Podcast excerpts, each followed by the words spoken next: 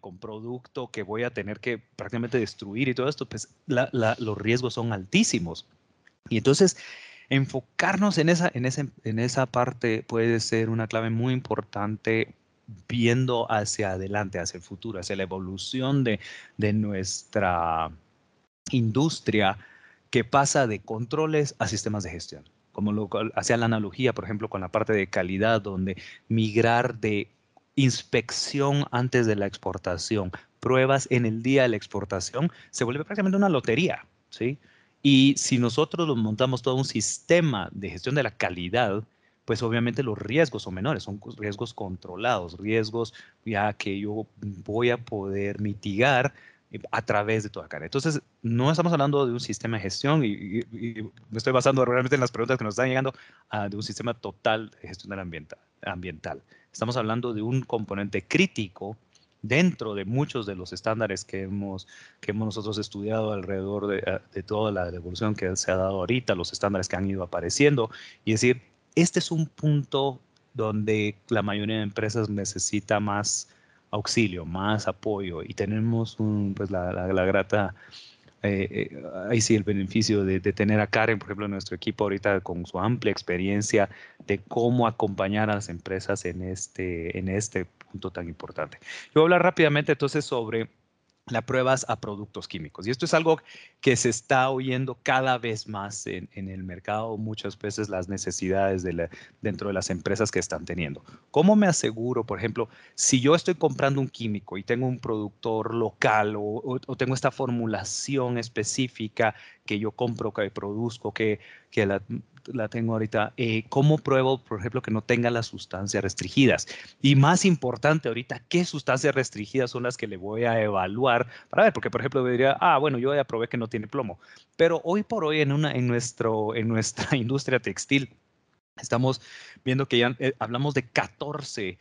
hasta 21 eh, familias de químicos o sustancias restringidas. Las familias, por ejemplo, ustedes las conocen como los alquilfenoletoxilatos o, o famosos apeos, ¿no? Eh, eh, los, los eftalatos, los licoles, ah, ah, hidrocarburos aromáticos, eh, ah, desde, por ejemplo, los bisfenoles y Ahí yo creo que se ha hecho un, trabajo muy, muy importante por parte, eh, en el caso de ZDHC y, varias otras iniciativas, por ejemplo, eh, y tenemos que dar la, diferencia, como lo mencionaba Karen, entre un RSL y un MRSL. Por ejemplo, el RSL es muy, muy tirado, muy enfocado hacia el producto terminado. ¿Qué sustancias restringidas no debería haber en mi producto terminado? Eh, y, por ejemplo, qué sustancias no debería haber en mis descargas. O sea, lo estás viendo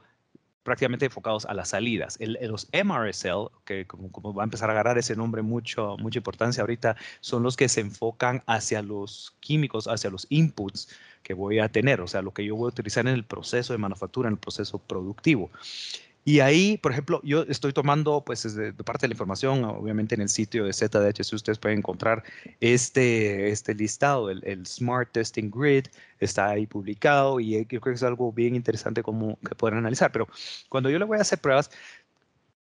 ¿cuáles son los químicos que más, eh, los, de esos grupos químicos que más pudieran aparecer en una preparación química, en, unas, en una formulación química que yo estoy utilizando en mi proceso? Y dependiendo en el Smart Testing Grid, y rápidamente les enseño, pues tiene todas las diferentes secciones. Cuando ustedes, por ejemplo, van a hablar con la, empresa Intertech eh, o, la oficina Intertech y yo quiero hacer pruebas a este químico, va, va a entrar en una discusión sobre qué información tenemos hoy del químico. Y, nos ha dado mucha sorpresa a veces en, los casos donde, mira, tengo este químico, ok, me puedes mandar la, hoja de seguridad del producto, el, MSDS o el SDS. No, mira, que no tengo, que o sea, e, e, eso no puede pasar ahorita. Si hablamos ya de un sistema de gestión de químicos, como bien lo decía Karen, tenemos un expediente químico que tiene toda esa información clave eh, del producto. Y eso nos da una guía en base al tipo de preparación química, el tipo de uso que tiene el químico, gracias al Smart Testing Grid, y, no solamente pues, se puede basar en esto, sino obviamente depende qué tipo de formulación es, nos va diciendo qué químicos o qué productos químicos son los más probablemente encontrados. Entonces, cuando vas a trabajar, por ejemplo, con esta oficina de Internet que quiero analizar este químico, pues nos vamos a, referenciar en algunos casos, pues, por ejemplo, al, al Smart Testing Grid, ¿sí? De, que este del MRSL de ZHC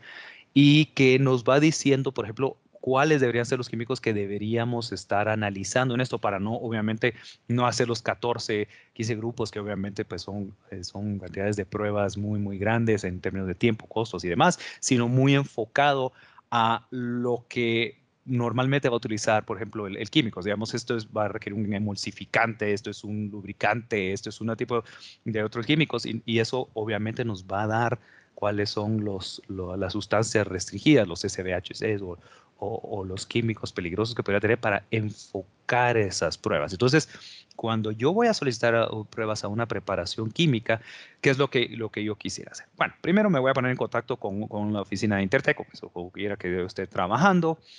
Eh, debo tener listo y a la mano toda la información que yo tenga sobre el químico, cuál va a ser su uso final, cuáles son, tener las MSDS del, producto o el SDS del producto, eh, y tener toda la información a la mano porque esas van a ser preguntas. Para nosotros poder determinar claramente eh, cuál va a ser, por ejemplo, ese código, por ejemplo, dentro del Smart Grid, ¿sí? Del, del, del, de esta matriz gigantesca de químicos, y es larguísima, tiene casi creo que 20 secciones diferentes, pero eh, voy a encontrar, y eso nos va a dar la guía de cuál,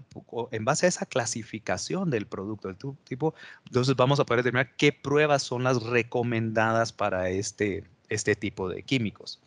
¿sí? Y entonces ya puedo hacer un análisis muy enfocado a,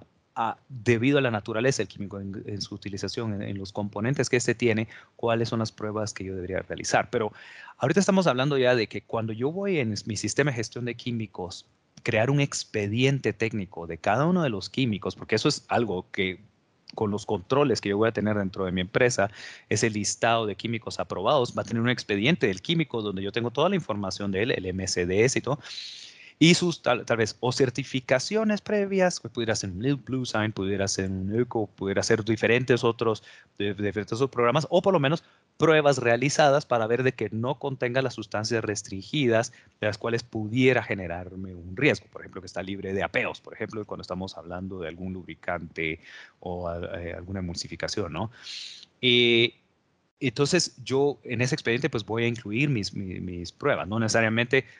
tengo que hacer siempre pruebas, puede ser que tenga una certificación ya el producto, pero si no tiene, no tengo ninguna base, es un producto local que estoy viendo, yo no quiero tener esos riesgos, en mi expediente voy a incluir pues esas, esas pruebas y eh, realizadas eh, por lo menos con el Smart Testing Grid, sino bien pues pudiera hacer toda la, la lista de químicos peligrosos. Cuando yo ya pues obviamente determiné, pues voy a llenar una solicitud de prueba y aquí es donde viene bien importante porque a diferencia, por ejemplo, de las pruebas de productos, aquí se define, por ejemplo, cuál es el código del producto, qué tipo de producto químico es, qué tipo de formulación química es, se va definiendo, se va determinando con el laboratorio qué, cuáles son las pruebas, accedemos, se, se acuerdan cuáles son las pruebas a realizar y ya se va a generar un informe de pruebas, el cual me va a dar un sustento de, pues para mi expediente técnico y saber de decir, señores, podemos comprar libremente de este proveedor, ya hice las pruebas. Una pregunta muy recurrente, ¿qué tan frecuentemente tengo que volver a hacer estas pruebas? Pues, o sea, si no hay ningún cambio de formulación, un cambio material fuerte, si alguien obviamente puede asegurarme ya, y nosotros que estamos en la producción entendemos claramente que si no tengo una eh, un suministro constante de una materia prima utilizada, voy a estar cambiando de materias primas. Por ejemplo, en serigrafía, si estoy cambiando la base a diferentes proveedores, no puedo asegurar el cumplimiento. Hay un cambio material en, en, la formulación química, porque estoy comprando a veces la base del proveedor A o del proveedor B o el proveedor C y estoy cambiando y no tengo pruebas de, de respaldo para ninguno de estos. Entonces, máximo un año estoy seguro que no va a haber cambios materiales a la formulación química, eh, porque obviamente tengo que tener cierta recurrencia y estar observando realmente que mi proceso está bajo control. Pero todas estas pruebas de los químicos, como les decía, está muy, muy ah, enfocado hacia el, a generar ese expediente, ese respaldo que me da a mí decir, es parte de mis políticas, parte de mis controles internos, el realizar estas pruebas a los químicos o solicitar las certificaciones y que me las renueven cada año para mantener mi expediente técnico de los químicos que estoy utilizando completo y seguro de que va a estar en cumplimiento con mis objetivos de mi sistema de gestión de químicos. ¿ok? Y bueno, vamos a dejar un, breve espacio para las preguntas. Almita, no sé si tenemos algunas adicionales que nos han llegado o si ya contesté. Es correcto, eh, Rudy. Ahora para nuestra sesión de preguntas y respuestas, eh, le agradecemos a las, preguntas, a las personas que nos han enviado a lo largo del, del seminario y si aún no lo has enviado, puedes hacerlo ahora. La primera pregunta. Sigue escuchando la siguiente parte de este podcast.